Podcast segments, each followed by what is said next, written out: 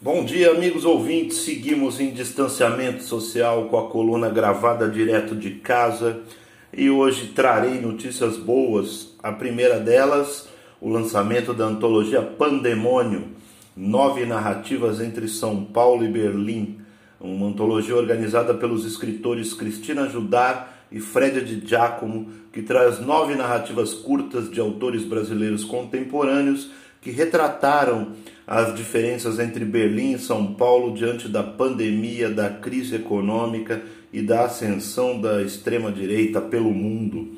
O Fred é um escritor brasileiro que está morando em Berlim há algum tempo e no começo do ano ele conversava com a Cristina Judar sobre organizar um livro para divulgar a literatura brasileira na Alemanha quando veio a pandemia. Então eles decidiram que este seria um dos temas do projeto. Os nove contos são assinados por nomes importantes da atual literatura brasileira, a maioria deles já vencedores ou finalistas dos mais importantes prêmios literários nacionais, e representando São Paulo estão Aline Bey, vencedora do Prêmio São Paulo de Literatura com o livro O Peso do Pássaro Morto, editora Nós, Cristina Judá, também vencedora do Prêmio São Paulo com o livro 8 do 7, editora Reformatório, Jorge Yalanger Filiolini, finalista do Prêmio Jabuti com o livro Somos Mais Limpos pela Manhã, da editora Demônio Negro, e Raimundo Neto, vencedor do Prêmio Paraná de Literatura com o livro Todo Esse Amor que Inventamos para Nós, editora Moinhos.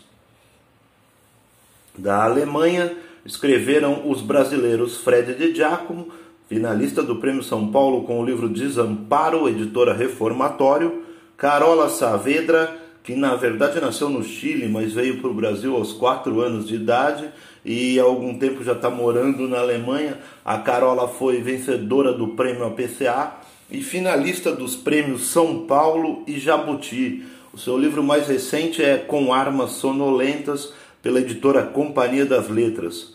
Completa a antologia ainda pelo time de brasileiros na Alemanha Uh, os escritores Alexandre Ribeiro, que é autor do livro Reservado. O Alexandre tem uma história interessante. Ele é nascido e criado na favela da Torre, em Diadema. Se formou jornalista eh, e hoje mora na Alemanha e assina a coluna Da Quebrada para o Mundo, que é publicada no portal do Itaú Cultural.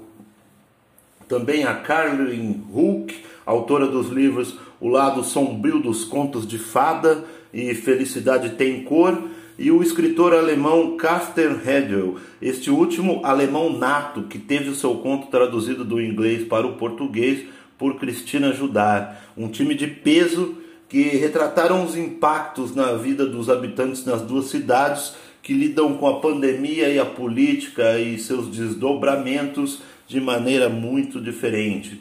O livro ainda conta com uma espécie de prefácio onde os organizadores Cristina Judar de São Paulo e Fred de Berlim trocaram cartas sobre as ideias para o livro, tendo como cenário pano de fundo a situação nas cidades de onde escrevem. O livro ainda é dedicado a Antônio Bivar, Aldir Blanc, Ciro Pessoa e Sérgio Santana, todos escritores vítimas da Covid-19 neste ano de 2020. O livro será lançado nesta quinta-feira, amanhã, 23 do 7. Sairá apenas na versão eletrônica, e-book, mas a melhor notícia é que pode ser baixado gratuitamente desde já no site www.pandemonioantologia.com ou na Amazon logo após o lançamento. O lançamento acontece pelo YouTube no canal do escritor Fred de Giacomo às 19 horas com participação dos autores. Outra dica gratuita, o que é sempre bom, ainda mais em tempos difíceis como esse, um outro livro sensacional é o livro A Palavra Puxa Palavra. Uma homenagem aos 70 anos da saga O Tempo e o Vento do escritor Érico Veríssimo. Lançado há 70 anos, o continente deu início à saga histórica mais celebrada da literatura brasileira, O Tempo e o Vento. E neste livro, recém-lançado e disponível gratuitamente na Amazon, temos a entrevista completa que o autor concedeu à tradutora Rosa Freire da Guiar publicada na revista Manchete em 1973.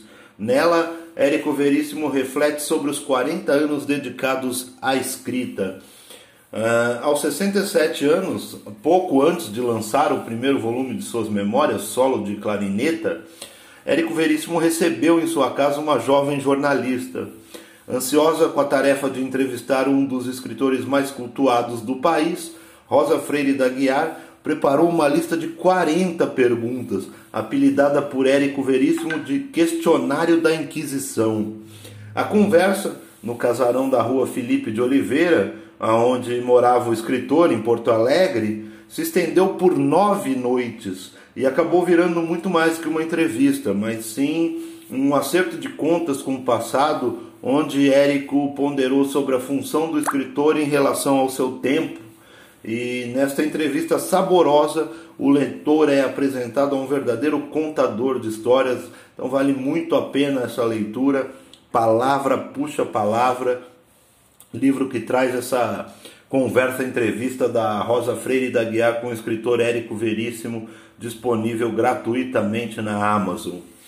E em homenagem aos meus amigos escritores de São Paulo e, e, e na Alemanha, aos que, ao querido amigo que nos deixou, Antônio Bivar, em homenagem também ao Papito, o Supla, em homenagem ao meu amigo Ednei Meirelles, que tem coragem de tocar uma livraria brasileira com livros em português lá em Berlim, em homenagem a todos estes e outros malucos brasileiros que ainda gostam e fazem literatura e música pelo mundo e aqui Neste país que é bonito por natureza, mas que sofre nesses tempos governado por gente tacanha, ressentida e triste.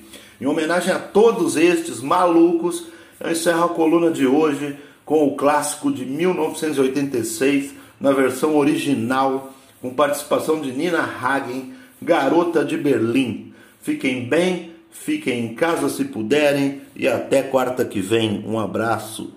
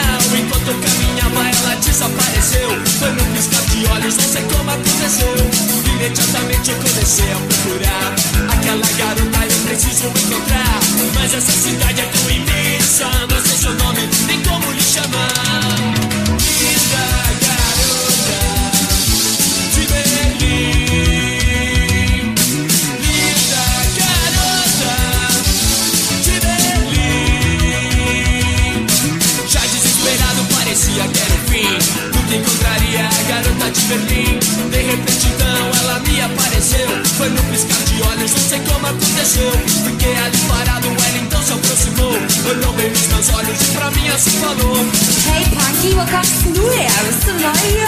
Wird dir Berlin sein? Du Risiko? E esse mistério minha vida perseguiu Aquelas palavras, aquele olhar febril Eu sei que esse tormento lindo nunca terá fim Jamais esquecerei a garota de Berlim